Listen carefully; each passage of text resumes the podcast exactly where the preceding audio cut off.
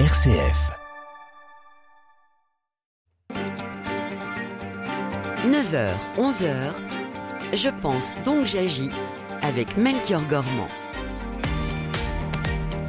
Et bienvenue dans cette seconde partie de Je pense donc j'agis. Pendant le mois d'octobre, la lutte contre le projet de construction de l'A69, cette autoroute en, Occitanie, a gagné en visibilité hein, depuis notamment la grève de la faim, puis celle de la soif de Thomas Braille, l'un des opposants devenu une figure médiatique du mouvement. Et malgré cette contestation, l'État a promis que le projet irait, je cite, jusqu'à son terme. Alors, comment comprendre cette euh, mobilisation importante? Comment comprendre que ce projet d'autoroute euh, fasse autant débat? On va en discuter avec nos invités jusqu'à 11h. Vous êtes toujours les bienvenus en direct avec vos témoignages. Si vous habitez en, région Occitanie ou non d'ailleurs, hein, que pensez-vous de ce projet d'autoroute A69? Est-ce que c'est un bon projet ou au contraire c'est une hérésie? Comprenez-vous aussi la mobilisation importante des opposants? On vous attend au 04 72 38 20 23 ou par mail à l'adresse direct.rcf.fr. Je pense donc j'agis 04 72 38 20 23. Je vous présente nos invités qui vont nous accompagner jusqu'à 11h. Alors notez qu'à 10h30 nous rejoindra Enora Chopard qui est membre de la coalition nationale La déroute des routes. Bonjour Alain Hébrard. Bonjour. Merci d'être avec nous jusqu'à 11h sur RCF. Membre du collectif La Voix est libre. Bonjour Éloi Descamps. Bonjour Elka. Porte-parole du collectif Lutte et Contemplation, euh, donc on a évoqué euh, dans, dans, la première partie de Je pense donc j'ai agi. Et à vos côtés Camille Rougier, bonjour. Bonjour. Merci également à vous d'être avec nous. Merci à l'équipe de Radio Notre-Dame qui vous accueille ce matin en studio. Euh, vous étiez présente, Camille, d'ailleurs on précise, il y a deux semaines au, rassemblement euh, contre euh, l'autoroute A69, contre ce projet. Un temps quand même pour démarrer cette émission, c'est le cas de le dire. Mais en tout cas pour essayer de comprendre déjà ce projet, ce projet d'autoroute et, ce qu'il contient d'ailleurs. Alain Hébrard, vous qui faites partie de ce collectif La Voix est libre, hein, avec cette figure médiatique Thomas Braille. Est-ce que vous pourriez nous, expliquer euh, très concrètement ce que contient le, projet d'autoroute entre Toulouse et Castres? Alors, c'est un projet qui, euh, comme beaucoup de projets d'ailleurs de ce genre, date d'une quarantaine d'années, euh, qui, qui, a été élaboré progressivement à une époque où effectivement, bah, depuis Pompidou, le tout autoroute, le tout bagnole était, était le, le, nec plus ultra du développement. Il a été validé en fait euh, avec la DUP euh, en, 2018. Et depuis, euh, le, concessionnaire a été désigné, mais on a complètement changé d'époque. C'est-à-dire que même en 2018, ni l'opinion, ni les grands médias, ni les politiques ne se posaient trop de questions ni sur l'utilité, ni sur le changement climatique. Euh, maintenant, on a basculé quand même dans un truc où tout le monde se rend compte qu'on est déjà dans, la, catastrophe euh, sur le plan euh, hmm. bouleversement climatique. Et, d'autre part, une chose qui n'a jamais posé de question, c'est savoir quelle était l'utilité de ce projet. Alors, c'est quand même la, première question à se poser quand on fait un, un projet, c'est de savoir à quoi il sert. Or, si on regarde bien, c'est un projet qui est pour un nombre très très très limité de véhicules alors que le, Conseil euh, d'orientation des investissements dit qu'il ne faut pas faire d'autoroute à moins de 10 000 véhicules par jour. Euh, là, il y en a actuellement, il y en a 17 000 sur, euh, la, sortie de Castres sur les, les 10, premiers kilomètres, mais après on tombe à moins de 8 000 et on tombe à, à 5 640 entre après, euh, enfin dans la, dans la, fin, la liaison entre entre le dernier tronçon de cette autoroute et, Toulouse. Hmm. Ce qui veut dire, ce qui veut dire. Et alors, d'autre part, en plus, euh, il est à, il, sera à péage, il sera très cher. Ça sera en fait l'autoroute la, plus chère de France une fois actualisés les, les prix qui ont été fixés pour l'instant dans la DUP de 2018. Hmm. Et donc, donc en fait, très peu de gens pourront l'emprunter, euh, sauf en avoir un besoin vraiment euh, très urgent ou avoir des réductions extraordinaires. C'est un projet qui a été porté par l'industriel Pierre Fabre, qui a été un grand monsieur du développement de la région de Castres et qui d'ailleurs n'a pas attendu l'autoroute pour développer son entreprise qui est quand même, euh, je sais plus je sais pas quel est son rang dans le monde en tant qu'entreprise pharmacologique, c'est, ça doit être le sixième ou septième euh, dans le monde quand même. Euh, donc, donc en fait, avec tous ces facteurs combinés, on va se retrouver avec une autoroute où il y aura entre 4 et 6 000 véhicules par jour. Donc hmm. elle est totalement inutile. Alors ce qu'on entend, Alain Hébrard, dans, dans, dans ce que vous dites, c'est que euh, voilà, c'est un, projet d'autoroute de 53 km, pour être précis, qui, qui, devrait relier Toulouse à Castres, un projet qui a été autorisé et validé avec un, un objectif hein, mis en avant par euh, les promoteurs notamment, euh, c'est le désenclavement du sud euh, du Tarn. Euh, Éloi Descamps, vous qui suivez également cette mobilisation autour de, de ce projet, de, de l'A69. Est-ce que ce sont des, arguments euh, entendables de, la part des, opposants de, justement de favoriser ce désenclavement? Bien sûr qu'on entend ces, arguments, mais on ne partage pas euh, le, constat que construire une route permettra de désenclaver Castres. Euh, et on peut désenclaver de différentes manières également. Il y a par exemple l'idée de développer la liaison ferroviaire qui existe déjà, peut-être de l'électrifier entre Toulouse et Castres. Le préfet a expliqué que il mettait ça sur le côté de la table, euh, qu'il abandonnait cette idée. Et donc là, en développant une autoroute, euh, toutes les études scientifiques le montrent, plus on construit de routes, plus on facilite l'utilisation de la voiture, plus les gens vont prendre la voiture. Et ça enferme les gens. Euh, des gens qui, par exemple, habitent près de Toulouse vont se dire, ben maintenant, je peux habiter, qui travaillent à Toulouse, pardon, pourront se dire, je, je vais habiter à Castres et travailler à Toulouse, parce que maintenant ça dure plus qu'une heure et on va enfermer les gens dans des schémas du tout automobile. Et au fait, là, il faut faire l'inverse. Il faut proposer le train. Il y a un projet alternatif qui est vraiment formidable, qui est développé par justement le collectif La Voie est libre, euh, qui propose plein de, de, de, mobilité alternative. Et c'est un signal politique très fort de dire euh, on va euh, aller encore à fond dans la voiture, alors qu'il faudrait précisément faire l'inverse. Les élus locaux estiment pourtant hein, que cette autoroute est une nécessité absolue, je, cite hein, quand même, pour maintenir les emplois locaux et éviter d'être aspirés par la, métropole euh, toulousaine. Euh, Camille, euh, Camille Rougier, là, aussi, c'est entendable comme argument de, maintenir l'emploi dans la région en fait, ce que je trouve dommage, c'est un peu d'opposer euh, toujours cette idée selon laquelle, euh, d'un côté, il y aurait euh, l'aménagement du territoire qui serait source de progrès économique, de voilà, de, développement, et de l'autre côté, une vision un peu de l'écologie, de la biodiversité, qui serait au contraire contre ce développement économique-là. Alors que fondamentalement, nous, on pense que justement que dans cette défense de la biodiversité, de la nature, de la création, il y a aussi euh, une sorte de mieux-être qu'on peut qu'on peut qu'on peut proposer. Et euh, c'est, enfin, pour reprendre ce que dit le pape François dans Laudate Deum, il y a quelque chose d'un peu fallacieux dans ces discours-là de, du désenclavement, de, de, de, de plus d'emplois. En fait, en général, euh, ces projets autoroutiers ou ces projets de développement, ils créent en fait toujours des laissés pour compte. Et, euh, et c'est ça aussi qu'on aimerait visibiliser. Dans cette autoroute qui est censée désenclaver cette zone, en fin de compte, c'est une autoroute qui coûtera très cher, qui créera encore plus de laissés pour compte. Et donc en fait, cette théorie un peu du progrès euh, qui nous est proposée comme étant un peu un absolu, bah nous on vient un peu la questionner et dire effectivement, euh, nous c'est pas tout à fait la manière dont on entend le progrès, c'est pas tout à fait la manière dont on voit les choses, et, euh, et on pense qu'il y a des alternatives qui seraient euh, plus pérennes et pas du tout en opposition contre euh, contre en fait les, les, personnes du coin, les locaux et tout ça. C'est c'est hmm. les deux sont compatibles on, on, on écoutera, on, on, regardera justement de, de plus près les, les, différentes alternatives. Un mot également sur le, le, Conseil national pour la protection de, de la nature euh, à, à l'automne dernier, euh, euh qui euh, justement avait donné un, un, avis défavorable au projet en raison d'atteintes importantes à, l'environnement.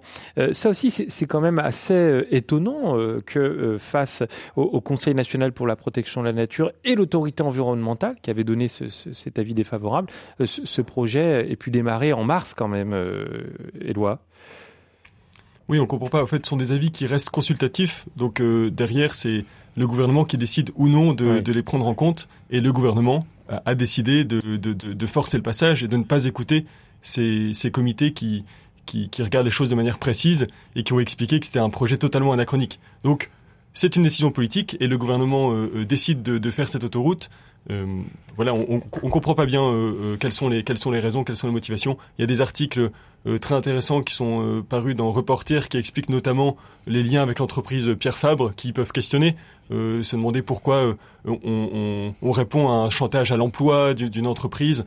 et au fait, cette autoroute, je pense qu'elle va surtout profiter aux quelques cadres supérieurs qui vont gagner 20, 20 minutes sur leur trajet Toulouse-Castres on se demande si c'est vraiment au service du bien commun. Et vous dites ça par rapport au prix du péage, hein, notamment, Éloi Notamment au prix du péage. Donc, euh, euh, on a vu maintenant, euh, dernièrement, il y a quelques jours, que ce péage coûterait sûrement, si j'ai bien les chiffres en tête, 22 euros aller-retour. donc, il y a même des économistes qui ont fait un calcul un peu avec la rationalité des, homo economicus. Et, si on était tous des homo economicus, seulement les personnes qui gagnent plus de 4500 euros net par mois seraient gagnants pour payer 22 euh, euh, euros pour 40 minutes gagnées aller-retour. Donc au fait, ça, profite à très peu de personnes. Je rappelle que vous avez la parole ce matin dans Je pense donc j'agis pour nous parler de ce projet de, construction de l'A69, euh, cette autoroute censée relier Toulouse à Castres. Si vous habitez en région Occitanie ou non, d'ailleurs, la, parole est vraiment ouverte à, tout le monde. Que pensez-vous de, ce projet tout simplement? Est-ce que c'est un bon projet ou alors c'est une mauvaise idée? Et puis comprenez-vous euh, la mobilisation euh, très importante depuis ces dernières semaines des, des opposants? 04 72 38 20 23 ou par mail à l'adresse direct.rcf.fr. Euh, justement, Alain Ebrard, en, termes de, mobilisation, on peut citer euh, Thomas Braille, hein, euh, ce, militant qui représente euh, le collectif la, la, Voix est libre, dont, vous, êtes également le, membre hein, ce matin, Alain Ebrard. Thomas Braille qui avait entamé début octobre une grève de la faim, puis une grève de, la soif. comment vous avez-vous reçu ce choix? Alors là, ça pose un vrai problème, et à mon avis, on est même déjà dans un problème de, enfin, sociétal qui mériterait d'être euh, regardé par les sociologues. Euh, il n'y avait pas Thomas Braille, il y avait Thomas Braille plus, euh, enfin, il y avait 15 grévistes de la faim, dont 4 au Burkina Faso, mmh. en solidarité. Et la question à se poser, euh, alors euh, effectivement, donc ils ont fait quand même, Thomas a fait 40 et quelques jours, la plus jeune a fait aussi presque 40 jours. Euh, c'est des gens qui se sont vraiment mis en danger, et, particulièrement euh, dès l'instant où on commençait une grève de la soif, qui en général est mortelle au bout de trois jours, euh, voilà, mais, qui peut laisser des séquelles dès qu'on la commence, quand on est déjà fatigué. Donc la question à se poser, c'est pourquoi est-ce qu'on met sa vie en danger pour, une autoroute qui pourrait paraître dérisoire comme projet? Et effectivement, euh, je pense que, je ne sais pas si vous avez eu le temps de regarder la lettre de, de la plus jeune de, des grévistes, euh, d'Olga, qui, qui, dit Je suis désespéré, je n'ai pas d'avenir. Oui. Dans, dans, un monde qui est en, qui est en train d'être bouleversé. C'est une lettre qui a été envoyée à, à Carole Delga, on précise, du, du Conseil régional d'Occitanie. Oui, voilà, mais elle a été rendue publique de toute façon. Et, et donc, elle, elle, dit son désespoir et qu'elle est prête à aller jusqu'au bout parce que de toute façon, euh, à, moyen terme, elle ne voit pas comment elle va survivre sur une planète où maintenant le ministre de, la Transition écologique, qui, alors que les accords de Paris parlaient d'un réchauffement à 2 degrés euh, qui, allait, être la limite, maintenant il dit bah non, finalement il va falloir s'adapter à un réchauffement de 4 degrés. 4 degrés en moyenne, ça veut dire des, des températures, mais absolument euh, mortelles euh, dans certains, dans certains coins. Hmm. Parce que c'est une moyenne. Il y aura des 50 degrés, des, des 55 degrés. À Paris, euh, je sais pas, enfin, pour, pour donner un exemple, personne ne, ne, supportera ça. Et avec tout ce que ça, avec tout ce que ça comporte de sécheresse, de, de manque de nourriture, de tout ça. Donc, euh, quelque part, dans les, dans les, enfin, pour, pour, pour des jeunes, dans les années qui viennent, il n'y a pas d'avenir. Camille Rougier, euh, vous faites partie avec Éloi du collectif Lutte et Contemplation. Euh, ce terme de lutte, je trouve qu'il correspond bien au, sujet d'aujourd'hui, puisqu'on on sent chez ces militants une forme de, lutte, contre un projet, un projet d'autoroute. Euh, vous, vous étiez présente il y a, quelques semaines pour vous mobiliser contre ce projet. Pourquoi vous êtes allé là-bas, sur place? Euh, tout d'abord parce qu'on pense que effectivement euh, dans lutte et contemplation, euh, les chrétiens ont une place en fait dans ces dans ces luttes écologiques Et, et je pense que sur la, la 69, elle, enfin la 69 comme projet autoroutier incarne des choses, quelque chose de très paradigmatique en fait sur le, on va dire les, projets un peu écocidaires qui, se qui se construisent aujourd'hui. La première chose, c'est qu'effectivement, il y a une atteinte à la biodiversité qui est quand même très très sérieuse et ça, ça nous préoccupe énormément.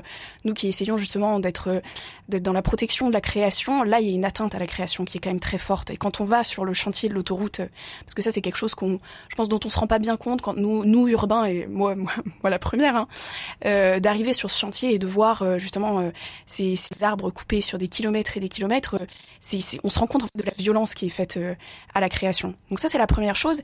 Et la deuxième chose qui est quand même assez, qui est assez forte, c'est que nous, on est attentif à la clameur de la terre, mais aussi à la clameur des pauvres. Et le fait que, que cette autoroute, justement, ait un prix quasiment prohibitif, c'est quand même, c'est quand même pas neutre. Et, euh, et donc euh, voilà, on trouvait que c'était vraiment euh, quelque chose de un symbole mmh. très fort de, de, se joindre à cette à cette manifestation et à cette mobilisation euh, vu que voilà, cette autoroute incarnait exactement euh, voilà les choses qu'on, auxquelles euh, on s'oppose profondément. si je peux, rajouter un, un, élément, en fait, ça participe vraiment cette autoroute à la privatisation du monde, à la privatisation des communs. Et nous, on est, on, on est, on est attentif au, à la recherche du bien commun. Et on a rencontré, donc on était une dizaine de personnes de lutte et contemplation à aller sur place pour soutenir tous ces collectifs qui s'engagent, qui font un travail remarquable sur le terrain depuis très longtemps. Et on a notamment rencontré deux amis euh, qui sont euh, paysans euh, sur place, Martin et Elisabeth, qui sont aussi chrétiens et qui nous qui sont engagés contre ce projet depuis depuis des années, qui nous expliquaient que sur leur trajet quotidien pour aller faire leurs courses, etc. sur la nationale, eh bien les portions nationales qu'ils utilisent aujourd'hui vont être privatisées par l'autoroute et ils devront soit payer, soit faire un grand détour d'une dizaine de minutes pour utiliser les portions qui ont été payées par l'État et qui sont publiques aujourd'hui et qui vont être privatisées. Donc en fait, c'est vraiment un exemple de la privatisation du monde. Patrick est avec nous au 04 72 38 20 23. Bonjour Patrick. Euh, bonjour, euh, bonjour Melchior, bonjour à tous vos invités. Donc j'écoute l'émission avec beaucoup d'intérêt, je trouve très intéressant. C'est un peu technique, mais moi, euh, je, voulais dire, parce que j'habite le Puy-de-Dôme et je constate là qu'il y a des autoroutes de partout, effectivement. On prend de plus en plus sur la nature, sur les forêts pour, pour, pour aller plus vite. Et ils sont en train de bétonner les chemins en plus, là, maintenant, voilà, bon, pourquoi on ne sait pas. Alors, euh, pour la 69, là, euh, je pense que c'est une histoire de gros sous entre l'État et les industriels, et que, bon, une fois de plus, ils vont ils vont s'en mettre plein les poches au détriment de la nature, des champs, des chemins, des arbres. combien vont-ils d'arbres vont-ils disparaître euh, Bon, apparemment, ils s'en foutent, hein, complètement. On ne sait même pas le nom du, de, du ministre d'écologie, je crois que c'est Béchu qui, euh, qui parle très bien mais qui n'agit absolument pas. Et euh, c'est très révoltant. Et moi, je suis pour les militants et euh, je, je, peux pas descendre à Castres, sinon je, je serai avec eux. Parce que, mais j'avais une question un peu plus philosophique, peut-être que pourrait me, pourrait me répondre. quand est-ce que, comment que, moi je pense que rien ne va les arrêter de toute façon. L'être humain est dans une démarche là complètement folle et qu'est-ce qu'il faudrait pour arrêter euh, ces, conneries, excusez-moi du terme. Hmm. Merci beaucoup Patrick, le, message est entendu et merci de nous avoir rappelé euh, dont Je pense donc j'agis. Euh, Alain Hébrard, je vous fais réagir déjà sur ce que nous a dit Patrick en disant c'est une histoire de gros sous. Oui. Je crois que vous êtes d'accord. Oui, alors il y a effectivement une histoire de gros sous qu'on est en train d'ailleurs d'essayer de décortiquer, c'est pas facile.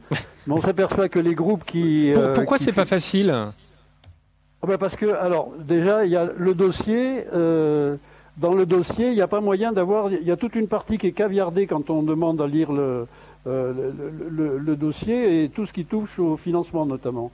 Mais on arrive quand même à savoir, euh, ne serait-ce qu'en regardant enfin, toutes, les, toutes les caractéristiques des groupes qui sont impliqués, et on s'aperçoit que c'est les mêmes groupes qui ont financé l'élection de, de, de, de M. Macron.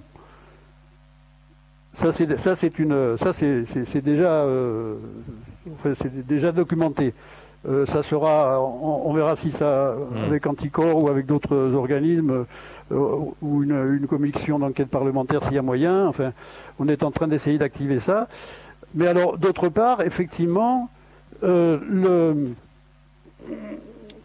le, pour prolonger ce que je disais tout à l'heure, le désespoir il, va, il conduit à des comportements donc qui sont totalement euh, enfin, atypiques. euh, Bah, comme la grève de, de la faim et de la soif qu'on qu'on grève a de la évoqué faim et il y a quelques soif. instants de Thomas. Et ouais. que, et que quelque part, ce qu'il faut prendre en compte, euh, euh, c'est que c'est des, des choses qui sont appelées à se multiplier parce qu'effectivement, euh, ceux, de- ceux, de- ceux qui désespèrent, notamment Olga, et mais tous les autres, c'est de voir que même pour un projet aussi dérisoire, aussi ridicule, aussi inutile, ils sont incapables d'arrêter et que donc, euh, donc on continuera, euh, comme dit quelqu'un, euh, l'humain ne court pas à sa perte, il y va en voiture, par exemple.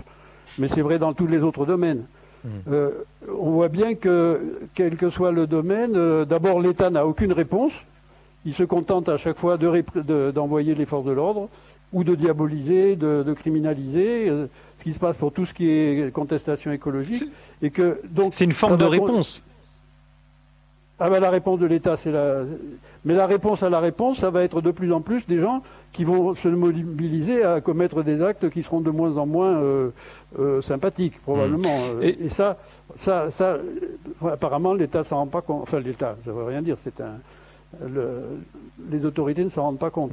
Qu'est-ce que vous attendez en fait, Alain Librard Et ça rejoint un peu ce que, ce que disait Patrick, c'est comment peut-on arrêter ces, et je vais pas citer ce qui, le mot qu'il a utilisé, mais ces bêtises, allez, je vais mettre ce mot entre Oui. guillemets.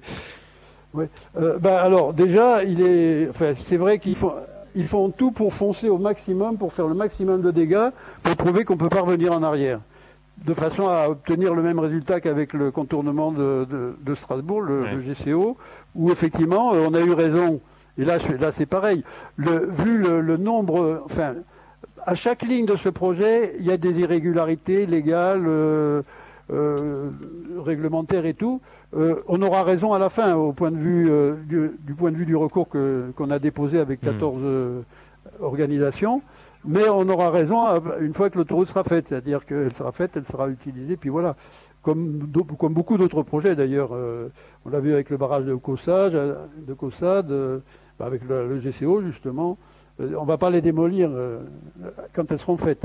Hmm. Par contre, il est, par contre, pour l'instant, il n'y a encore rien d'irréversible absolument, donc on peut encore espérer revenir en arrière et faire comme à Bénac, où on a quand même contraint à, à démolir les piles du pont qui avaient déjà été construites. Hmm. Mais c'est pas la même échelle. Camille Rougier, co- comment vous, vous l'entendez là aussi, ce, ce message de, à la fois de Patrick et puis d'Alain à l'instant? Je pense que tout d'abord, euh, ce qu'on aime, ce qu'on souhaiterait profondément, effectivement, c'est de, c'est que les alternatives soient soient soient considérées euh, beaucoup plus sérieusement.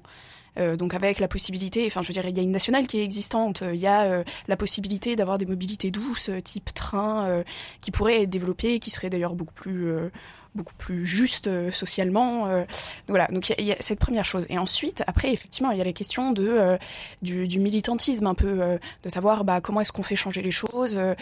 Euh, et, euh, et je pense que voilà, pour lui des contemplations, on a un peu cette double, cette double conviction où à la fois il y a cette question de l'engagement, donc de la mobilisation, de la présence.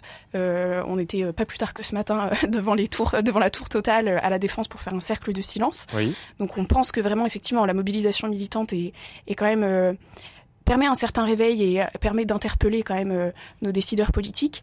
Et puis nous on a une autre arme qui est très puissante, qui est quand même la prière euh, et qui nous est très chère et, euh, et dont on est voilà profondément convaincu euh, de la force et de la puissance. Et euh, donc voilà, donc on prie pour euh, pour que voilà nos décideurs politiques nous entendent pour la conversion des cœurs, pour la conversion euh, à l'écologie euh, et justement euh, cette attention à la création. Hmm. Donc Voilà, nous on pense qu'effectivement c'est ces deux c'est ces deux armes là qui sont qui sont qui sont entre nos mains et, et qui sont susceptibles de faire changer Oui. les choses. La, la foi, c'est la bonne voie, euh, Éloi Descamps. Là aussi, sans mauvais jeu de mots. Hein. On peut s'autoriser quand même. Oui, c'est une bonne voie cyclable. Non. Euh, oui, en fait, euh, nous, nous euh, pourquoi est-ce qu'on s'engage euh, contre contre l'A69 et on rejoint des collectifs qui le font depuis très longtemps avec Ouais. aussi pas mal d'humilité On s'engage parce que on pense que, enfin, cet engagement prend racine dans notre foi. En fait, on croit en un Dieu qui est créateur, qui nous crée co-créateur et gardien de la création. Donc en fait, on est responsable. Donc il y a une raison théologique à notre engagement. Et cette foi en un Dieu créateur, euh, ça, euh, euh, ça, ça, ça découle. et Il y a un engagement éthique qui en découle. euh, et c'est l'engagement de ne pas mettre sur un piédestal la propriété privée Mm. et de prendre en compte le fait que la- les, les biens créés doivent avoir une destination universelle. Et au fait, finalement, on est assez tradit. on est tradit parce que on, se, met dans la, dans la suite d'un enseignement, de l'enseignement social de l'Église qui existe depuis le 19e siècle, et c'est Léon XIII, le premier, qui a, qui a défini la destination universelle des biens créés. Ça veut dire quoi? Ça veut dire que euh, le fait que nous sommes gardiens, de la création, qu'on tire de la Genèse, qui est dans le, catéchisme de l'Église catholique, crée un, des, exigences éthiques bien concrètes, c'est-à-dire que la propriété privée et l'appropriation du monde doit être, euh, ne, peut pas prendre le dessus sur euh, le fait que euh, la, création qui est donnée à tous les hommes doit profiter à tous les hommes. Hmm. Et donc nous concrètement, comment est-ce qu'on discerne cette, cette nécessité de, respecter la destination universelle du bien créé? Eh bien, c'est de nous opposer à la 69, hmm. parce que c'est un, un projet très concret de privatisation de, de voilà, enfin on a déjà décrit tous les problèmes autour de la 69. Bonjour Christiane. Bonjour. Vous êtes à Paris, on vous écoute. je, m'appelle Christiane Huret, j'étais professeur d'économie sciences sociales dans la région parisienne. Très bien. Et j'ai l'impression de revenir en arrière parce qu'on a fait, le, il y avait la même chose pour la A14. La A14, c'est une radiale qui va de Normandie et qui mène avec l'autoroute jusqu'à Paris. Et alors maintenant, donc 30 ans plus tard, qu'est-ce qui se passe? On se rend compte que à Paris, on ne peut plus se garer en voiture, donc il, valait mieux, et c'est ce qu'on avait essayé de faire, remettre un RER e qui permettait d'aller de la région de Normandie, par exemple, jusqu'à Caen, à Caen avoir des parkings gratuits qui permettent aux gens de prendre le RER e pour pouvoir aller à Paris. On s'est battu pour ça, on a acheté des, des pièces de terrain pour éviter qu'on fasse une autoroute qui aille donc de Normandie jusqu'à Paris. Pour, euh, et en fait, ça n'a pas marché. On a essayé de se regrouper pour empêcher cette radiale. La radiale aurait été bien si elle allait de Normandie, par exemple, à Mantes, par exemple, et à Mantes faire des RER e qui permettaient aux gens d'aller à Paris, et les gens auraient pu se garer à Mantes où on aurait mmh. fait des parkings gratuits et les gens auraient pu se rendre à Paris très facilement. Et malheureusement, ça n'a pas marché. On a été expulsé des terrains qu'on avait achetés et on a fait donc une autoroute. Une autoroute, qui, ce qui fait que dans la région parisienne, la région ouest où j'habite, eh bien, il y a des bus qui circulent dans des villes qui sont des petites villes. Et en fait, ça abîme les chaussées. Et il y a plein de bus qui arrivent alors qu'il y aurait eu une, un RER e qui serait parti de Nantes, qui un RER en plus des autres, des autres RER qui étaient là, ça aurait été beaucoup hmm. plus simple et ça aurait préservé la nature. Merci beaucoup, euh, Christiane, d'être venue euh, à l'antenne pour nous parler de bah, voilà l'autoroute A14, qui était euh, longtemps d'ailleurs l'autoroute la plus chère de France, 8,30 euros en heure pleine pour 15 km, un peu comme le l'A86, le, duplex, hein, comme on l'appelle en, région parisienne pour ceux qui, qui connaissent un peu. Mais, mais ce qu'on entend, Alain Hébrard, c'est que finalement, ces débats autour de, de projets autoroutiers, ce ne sont pas des débats qui sont nouveaux. C'est ça fait très longtemps euh, qu'il y a ce genre de, de discussion. Euh, oui, euh, bah, de toute façon, clairement. à chaque construction. à chaque oui, pour ce qui nous concerne, il y a des gens qui se battent, qui se battaient depuis 17 ans contre ce projet. simplement, ils, ils, se battaient contre un projet qui était considéré comme virtuel. C'était l'Arlésienne, c'est-à-dire que, ouais, ouais, enfin, personne, enfin, les, gens ont commencé à prendre conscience réellement, enfin, et plus massivement, de la réalité de cette autoroute à partir du moment où il y a d'abord eu un projet de carrière euh, pour mmh. extraire des remblais supplémentaires. Il n'y en avait pas assez dans le projet. Et, donc, euh, les, gens qui étaient concernés se sont, ont commencé à, à se battre contre ça et on repris le truc en main. Puis surtout, ça, ça, ça, ça devenait du concret. Et ce qu'on entendait également dans le témoignage de Christiane à, l'instant, c'est cette volonté de, de, trouver des alternatives? On va en discuter justement euh, dans, dans un instant. Euh, toujours avec euh, vous trois, Alain Hébrard, Éloi Descamps et Camille Rouget. Et puis dans un instant, va nous rejoindre également notre quatrième invité, Enora Chopard, représentante de la coalition La Déroute des routes. Et vous avez la parole, de comme Patrick et Christiane au 04 60 72 38 20 23 pour nous parler de ce projet d'autoroute A69. Qu'en pensez-vous? Vous avez la parole. À tout de suite.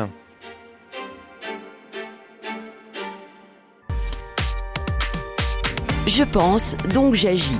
Avec Melchior Gormand, une émission de RCF en codiffusion avec Radio Notre-Dame. Et pour nous parler de l'autoroute A69, de ce projet entre Castres et Toulouse, vous pouvez également nous rejoindre dans le groupe Facebook Je pense donc j'agis. Vous êtes déjà plus de 1500 hein, dans ce groupe, alors allez-y, n'hésitez pas. On pourra lire vos messages en direct pendant l'émission. Le temps d'écouter une chanson tout de suite de circonstance, hein, Raphaël et Jean-Louis Aubert qui nous emmènent sur la route.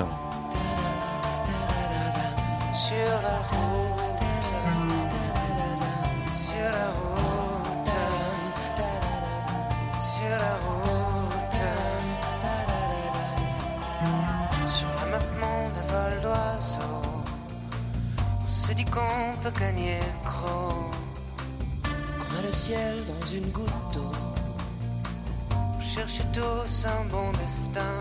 La vie s'écoule entre nos mains. La joie, la peine, notre chemin. Traverser la vie sans billet de train. Traverser la vie sans billet de train. Sur la route. Sur la route. solitude, la mauvaise ça fait rêver liberté. J'irai qu'on ne s'ennuiera pas quand on aura du bien, tu vois. Et ce bonheur qui nous traverse pour un simple morceau de pain. Si tu as faim, prends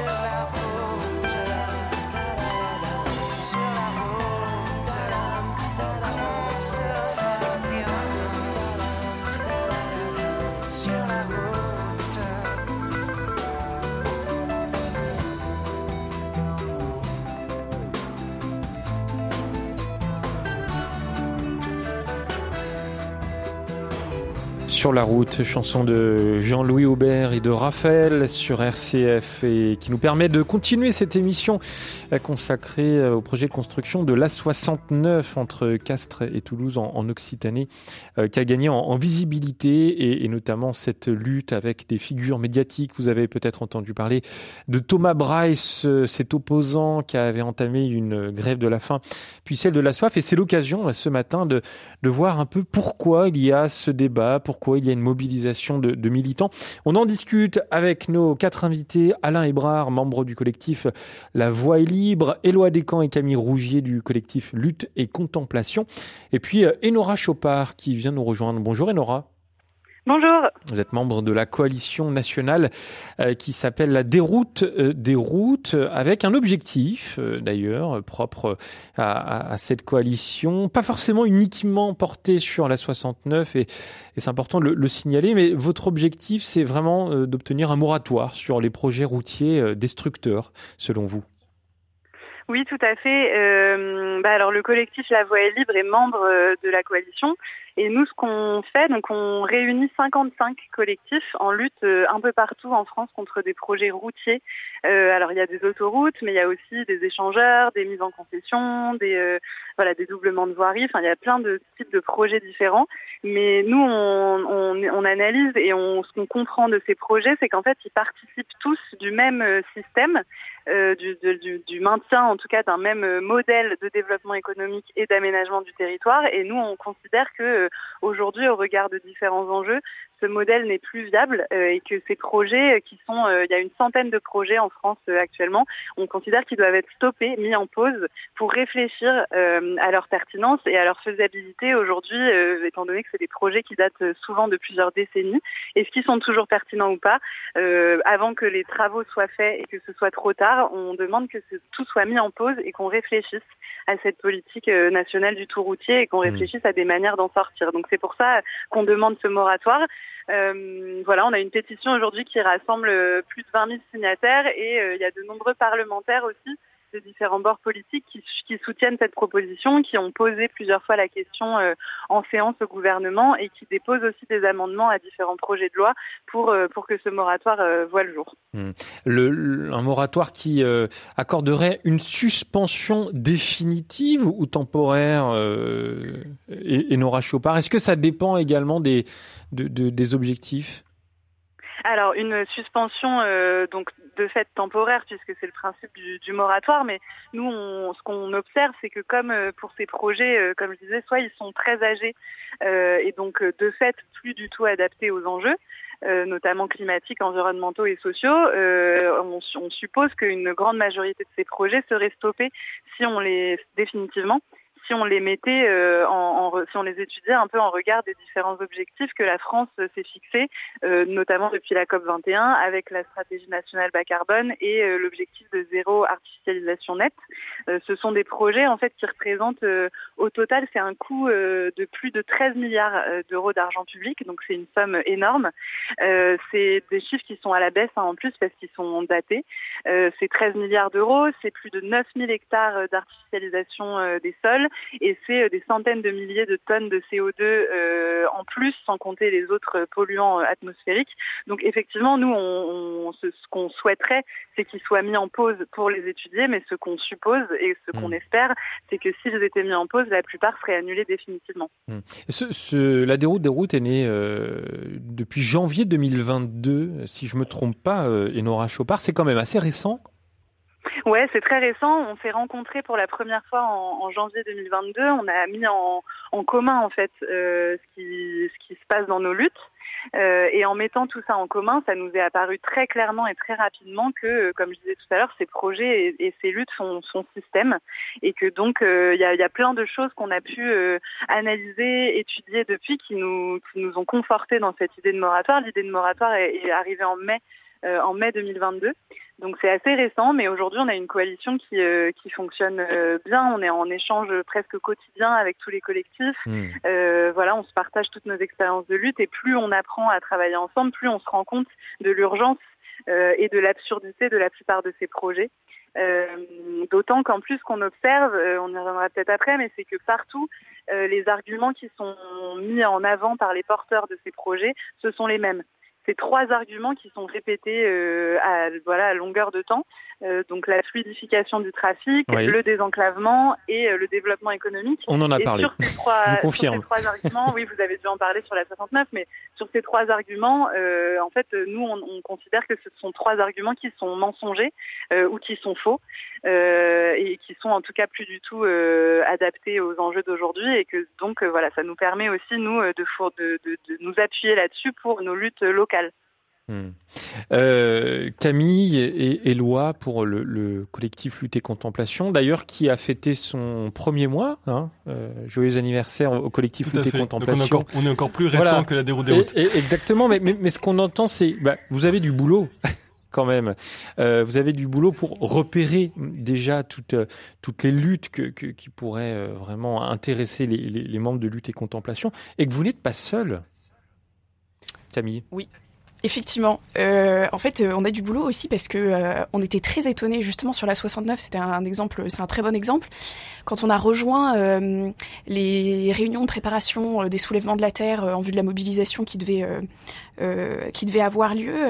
on arrive dans cette dans ce- cette réunion là et là des militants commencent à évoquer d'abord la, la récente exhortation apostolique du pape. Oui. D'autres militants euh, ouais. La Laudate Deum, exactement. Euh, D'autres euh, évoquent le fait qu'ils l'ont lu et euh, interrogent un peu, voilà, se posent la question de savoir bah, où sont les chrétiens français en fait dans ces luttes écologiques. Et donc euh, effectivement, on a du boulot parce qu'on est attendu. Et ça, c'est une bonne nouvelle. C'est que euh, on est on est souvent comparé d'ailleurs à la Grande-Bretagne où euh, on va dire que l'Église anglicane est très présente auprès de par exemple Extinction Rébellion et des mouvements de, de ce type-là. Donc oui, on est très on est très attendu et donc donc il va falloir qu'on qu'on soit Mhm. prêt à à, Agir. à, à rejoindre, voilà, à agir et à rejoindre euh, aussi très humblement, parce que euh, je veux dire, c'est des gens qui sont engagés beau- depuis beaucoup plus longtemps que nous, euh, à rejoindre toutes ces luttes et tous ces combats. Vous Voilà. continuez de nous, nous appeler au 04 72 38 20 23 pour nous parler de ce projet autoroutier, euh, l'A69, hein, entre Castres et Toulouse. Nicole est là d'ailleurs. Bonjour Nicole. Oui, bonjour Melchior. Merci de prendre cet appel. Mais je réagis parce qu'évidemment, il y a, il y a de quoi. Hein. Alors moi, je voulais juste commen- commencer par une citation euh, très rapide, je vais essayer, hein, de Coluche. Une citation tellement explicite à propos de multiples sujets, hélas. Et même si Coluche, je veux dire, n'est pas mon maître à penser. Voilà, Coluche a dit... On, si on donnait le désert aux énarques, trois mois après, il faudrait commander du sable. Voilà. D'accord. Oui. D'accord. Bon, voilà. Alors, je n'ai pas, personnellement, je n'ai pas assez de connaissances pour juger objectivement ce problème, mais selon la, selon des situations concrètes et les propos de vos invités, je suis défavorable à ce projet, profitable à quelques privilégiés, aux dépens des finances des Français, moyens en, en plus. C'est une aberration et une honte. Mais par contre, je pense que l'écologie ne devrait pas être associée à l'extrême gauche avec des positions purement idéologiques et électoralistes. Euh, leur cause serait ainsi beaucoup plus audible à beaucoup de Français, et c'est ce que j'entends autour de moi. Merci Nicole. Voilà. Merci Merci beaucoup. beaucoup de votre écoute. Bah, merci à vous de n'avoir pris le temps de nous appeler au 04 72 38 20 23. Alors je, je vais citer euh, Coluche, je reprends la, la bonne citation. Les technocrates, si on leur donnait le Sahara, dans cinq ans, il faudrait qu'ils achètent du sable ailleurs. Alors ça, ça nous a fait tous euh, rire euh, ici en studio, Alain Hébrard. Et pourtant, euh, j'ai le sentiment pour, pour la voix libre, c'est c'est une phrase qui est terriblement d'actualité. Ah, absolument, oui. euh, Enfin bon, on ne va pas s'étendre dessus. Non. mais oui, bien sûr. C'est vrai que, c'est vrai que, enfin, on est dans un, dans une configuration euh, qui court sur un modèle donc du, enfin, qui date du début de, de, de l'emploi des énergies fossiles, et clairement, euh, bah, on, enfin, on ira jusqu'au bout. euh, le système, euh, le système ira jusqu'au bout de, de, de l'exploitation, euh, quitte à faire disparaître euh, l'humanité. Alors, tout le reste. Il est, il est 10h43 et, et depuis le début de cette émission, évidemment, on regarde de plus près ce, ce projet euh, d'autoroute A69. On, on a écouté les, les pour, les contre, avec les appels de nos, de nos auditeurs. Il y, a, il y a quand même aussi une, euh, une comment dire, une, une, une volonté de trouver des alternatives. Et j'aimerais qu'on en discute ensemble, euh, peut-être avec vous et Nora Chopard, puisque vous avez un, un regard depuis janvier 2022 sur euh, ces projets euh, autoroutiers ou routiers, en tout cas, avec des, alternatives que vous essayez de pousser. Alors, euh, je, je voulais juste revenir très rapidement sur Ah oui. euh, une, euh, ce, que, ce que disait votre auditrice, avec laquelle euh, Avec je suis d'accord sur le constat par rapport à la 69. Euh, en revanche, moi, je, enfin, nous, ce qu'on ce qu'on essaye de, de dire aussi euh, au sein de la déroute, c'est que en fait, le, c'est c'est très politique euh, ce- cette question. Euh, ce sont des combats qui sont écologiques parce qu'ils sont politiques et parce que justement, ils, euh, ils questionnent notre manière d'habiter euh, la Terre, notre manière de, de nous déplacer, notre manière de communiquer, notre manière voilà, de d'habiter cet espace euh, en- entre entre humains et puis euh, voilà avec tout ce qui nous entoure. Et euh, donc en fait, ce, qui, la- la- ce que font les porteurs de projets routiers, c'est que eux, ils présentent les, les, les routes comme des infrastructures qui seraient neutres, qui seraient dénuées de politique, qui seraient euh, uniquement dans le champ du rationnel, alors qu'en fait, c'est tout à fait faux. Ce sont des infrastructures qui sont porteuses d'une idéologie, une idéologie de croissance absolue, une idéologie aussi de destruction, de domestication, de soumission permanente euh, de ce qu'on appelle la nature, enfin de ce qui nous entoure, en tout cas euh, à no- notre idéologie économique. Et donc nous, c'est pour ça aussi qu'on considère que ce combat est très politique euh, et c'est pas euh, c'est pas forcément un, un, gros mot ou, ou voilà ou quelque chose qui serait réducteur ou excluant. Au contraire, nous on considère qu'il se situe là le cœur de la politique. Mmh. Comment est-ce qu'on a envie de vivre ensemble De quelle manière? Et donc par rapport à ça, effectivement, les les, les collectifs qui sont qui font partie de la déroute des routes portent tous des alternatives. Et au-delà d'alternatives, disons que là où ces projets ne sont pas pensés pour répondre aux besoins des populations, ils sont pensés pour répondre aux besoins des industriels, ça a sûrement été expliqué dans le cadre de la 69, euh, des industriels ou euh, du système marchand euh, mondialisé. mais donc là où ces projets sont pensés pour ça, nous, ce qu'on essaie de réfléchir dans nos collectifs, c'est quoi les besoins des gens?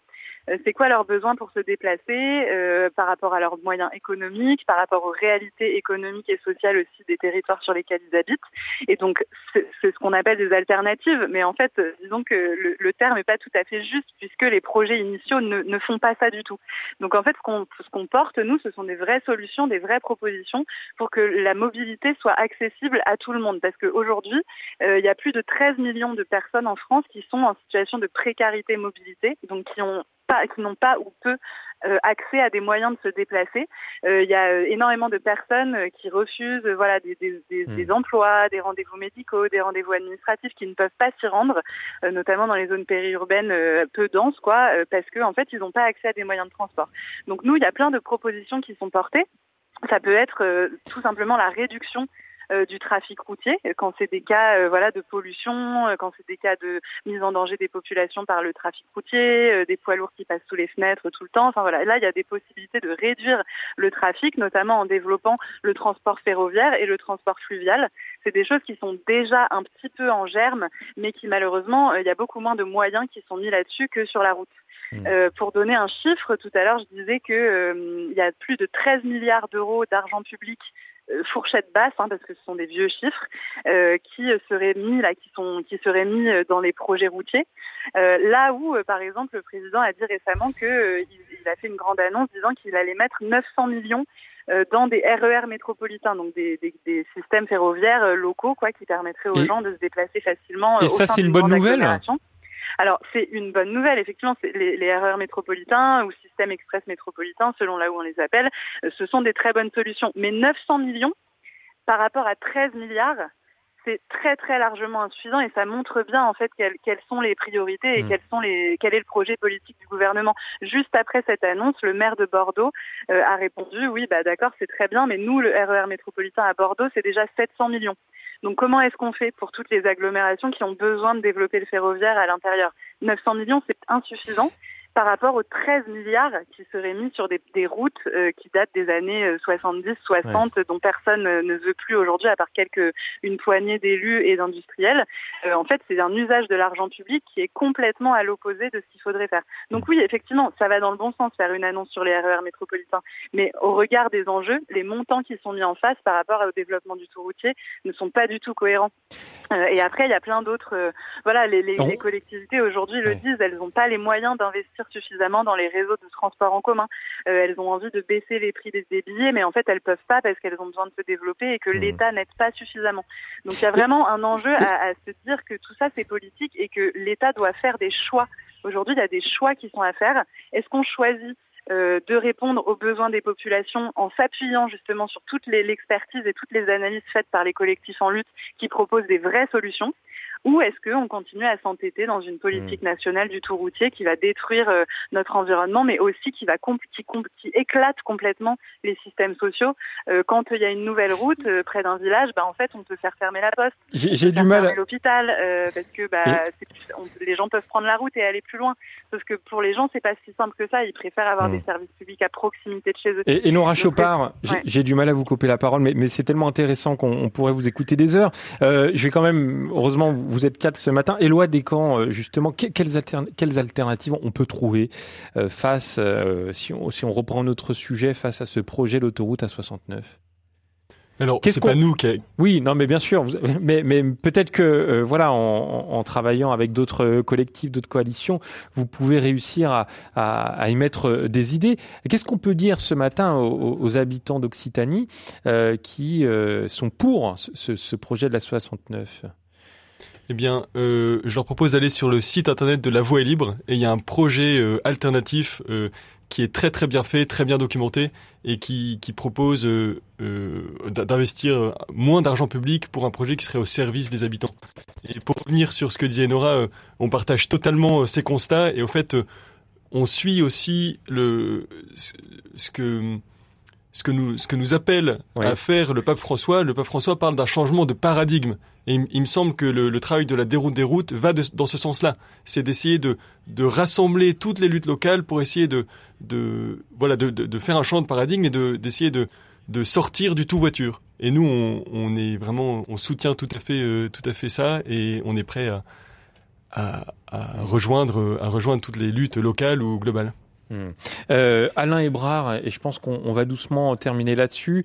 Euh, ce projet, il a déjà commencé, hein, il est déjà en, construction depuis euh, de- depuis mars de, 2023. Euh, Est-ce qu'il est toujours temps de, lutter? Est-ce que on, on va arriver à, enfin, on va arriver? Est-ce que finalement une, une solution va, va être trouvée, ou alors c'est trop tard? Pour l'instant, c'est spectaculaire les travaux qui sont entrepris, c'est c'est redoutable, mais en fait, ils ne sont pas complètement irréversibles. On a encore, on a encore rien fait de vraiment irréversible, à part la démolition de maisons, le, le saccage de pas mal d'arbres, d'alignements. Euh, où d'ailleurs le concessionnaire prétend qu'il enfin, parle de 200 arbres alors que c'est des milliers d'arbres. 200 arbres, c'est les arbres d'alignement remarquables, ce qui est quand même très limité. C'est des, des platanes centenaires. hein. Le, donc effectivement, pour l'instant, ça n'est pas encore complètement irréversible, mais, mais étant donné la volonté de, de les, de, pratiquement de toute l'échelle des, euh, des, des responsables, euh, des décideurs, euh, il est probable qu'elle ira malheureusement jusqu'au bout. Par contre, euh, je pense que c'est la, la dernière qui pourra se faire dans ces conditions, parce que euh, le, la, la prise de conscience euh, très large qui a été obtenue grâce à la lutte euh, locale, euh, elle, elle devient très nationale et, Hmm. et je pense qu'ils pourront plus faire, euh, faire la même chose. Ça, c'est une première chose. Après, il y a un truc, euh, il y a un truc tout bête quand même, c'est qu'on a vendu un truc, voilà, il faut, dé- il faut désenclaver Castres. Euh, on est les plus pauvres, alors que c'est pas vrai. euh, il, y y a strictement la- la- les, les chiffres sont comparables entre le, le bassin de Castres et le bassin d'Albi, euh, entre le nord et le sud. Mais bon, euh, on a pas, là, on a dit il faut désenclaver. Bon, ça a été accepté comme un dogme. Euh, c'est un acte de foi en fait euh, laïque, mais bon, un acte de foi. mais et donc euh, on n'a pas, au lieu de dire, au lieu de demander aux gens, bon, vous est-ce que vous avez besoin de l'autoroute? Quand, on, quand on demande aux gens euh, qui sont qui se posent pas trop de questions, quand on leur dit est-ce qu'il faut une autoroute, ils disent oui, il faut une autoroute, mais est-ce que vous la prendrez à moi? Non, jamais. Hmm. J'aurais pas les moyens, puis j'en ai pas vraiment besoin. Oui. Parce que, en fait, il y a, y a déjà, c'est pas un territoire enclavé, c'est complètement faux de ce point de vue-là. Il y a une autre- il y a une route nationale qui est quand même, euh, c'est une ligne droite quasiment presque tout le long, euh, qu'il faut améliorer, enfin, améliorer à certains endroits, mais il n'y a pas besoin d'une quatre voies. Il y a, il y a une ligne de, ch- de chemin de fer qu'il faut améliorer. Il y a un aéroport qui marche, même s'il est subventionné. Euh, L'aéroport en, en particulier, euh, il disparaîtra quand il y aura l'autoroute. Hmm. Alain Euh, Hébrard, et j'aimerais rappeler aussi un, un sondage IFOP réalisé auprès des habitants du, du Tarn et de, Haute- de Haute-Garonne, publié le, le 19 octobre hein, euh, pour le compte des, collectifs d'opposants, qui montre que 61% des, des habitants sont, favorables à l'abandon du projet euh, d'autoroute A69, alors même qu'ils le jugent euh, utile, utile mais pas indispensable. Voilà pour terminer sur ce sujet, puisqu'on va accueillir tout de suite, et comme tous les mardis, notre chroniqueur.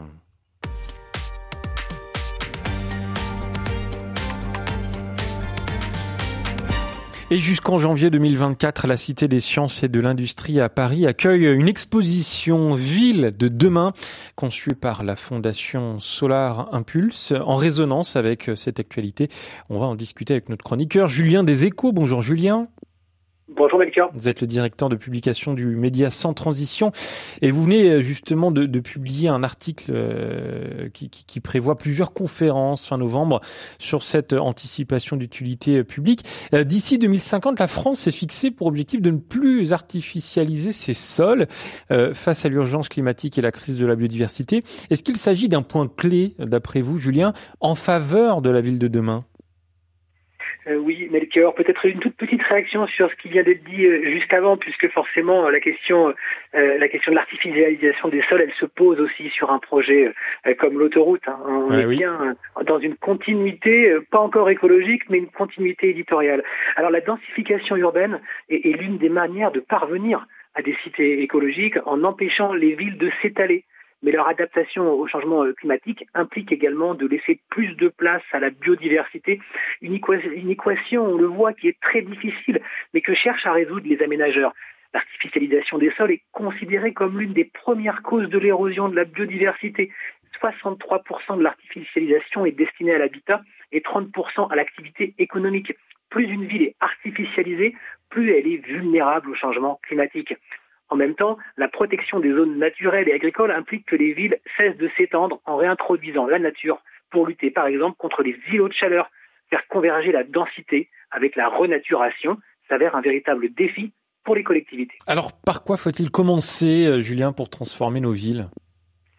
La première étape vise à identifier les enjeux écologiques et d'éviter au maximum les impacts de nouveaux projets de construction. Euh, c'est le cas euh, avec l'autoroute, par exemple. Autrement dit, chaque commune doit mieux connaître les espèces locales qui prospèrent sur son territoire afin de mettre en place des solutions concrètes.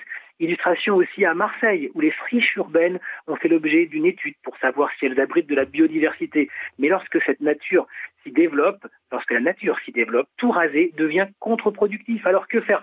En fonction du degré de pollution, certaines friches sont utilisées pour la production d'énergie avec l'installation de panneaux solaires. D'autres vont être concernés par des projets de tiers-lieux, on en parle beaucoup en ce moment, ou hmm. transformés en zone naturelle. À Volonne, dans les Alpes de Haute-Provence, la petite commune de 1700 habitants est ainsi parvenue à construire un écoquartier pour accueillir du logement, des commerces, une maison de santé, tout en respectant au maximum la nature existante dans une logique de désimperméabilisation. On est bien aussi là euh, entre écologie et sociale, sociétale. Et rapidement pour finir, Julien, jusqu'où euh, doit-on aller pour euh, remettre la nature en ville? Une étude américaine montre que 30% d'espèces végétalisées dans un rayon de 250 mètres autour des habitations est nécessaire pour la bonne santé des espèces et des habitants. Tout est lié. De nombreux programmes de recherche sont en cours à Strasbourg, Dijon, des projets scrutent comment réagissent les pollinisateurs et la flore locale à l'échelle d'un quartier. Objectif, mieux comprendre s'il est possible d'installer des écosystèmes dans la ville, des trottoirs, au pied des murs ou encore les cours d'immeubles. Et ce, pour limiter le morcellement des espaces verts qui rend difficile la survie des espèces sans intervention humaine. En attendant que les résultats scientifiques se traduisent en projets politiques, les collectivités doivent composer avec un cadre légal qui ne facilite pas leur action. D'un côté, la loi climat résilience prévoit une diminution de la vitesse d'artificialisation par deux d'ici 2030, alors qu'à ce jour, la tendance est à l'accélération de l'étalement urbain entre 20 et 30 000 hectares artificialisés chaque année. Les objectifs de la loi ne sont pas encore intégrés dans les documents de planification locaux. De fait, on est encore dans la mise en œuvre des plans d'urbanisme conçus pour certains il y a une dizaine d'années. Désormais, l'urgence devient politique, on le voit, pour faciliter la transformation de nos villes face à l'urgence climatique et la crise de la biodiversité. Et ça rejoint complètement ce qu'on disait dans, dans, cette émission consacrée à la, la 69. Merci Julien des Échos d'avoir été avec nous et rendez-vous sur le site 100-transition-magazine.info pour aller beaucoup plus loin. Et merci à tous les quatre également pour votre participation. Alain Hébrard du, de, du collectif La Voix est libre, Éloi Descamps et Camille Rougier, merci euh, de lutte et contemplation. Et puis Enora Chopard de la déroute des routes. Je mettrai les liens, hein, bien sûr, sur la page de l'émission sur notre site rcf.fr. Merci à, Radio Notre-Dame qui vous accueillait ce matin en studio. Et puis merci immense, immense merci à Philippe, Philippe Fort, mon, technicien d'aujourd'hui, euh, qui va nous quitter après 35 ans de bons et loyaux services. Et je vais vous confier quelque chose, je n'étais pas né. Euh, merci Philippe et, et, bravo pour ton engagement, pour tout ce que tu as fait ici à RCF. Et bon vent, comme on dit, et à bientôt. Merci à tous pour votre écoute. À demain.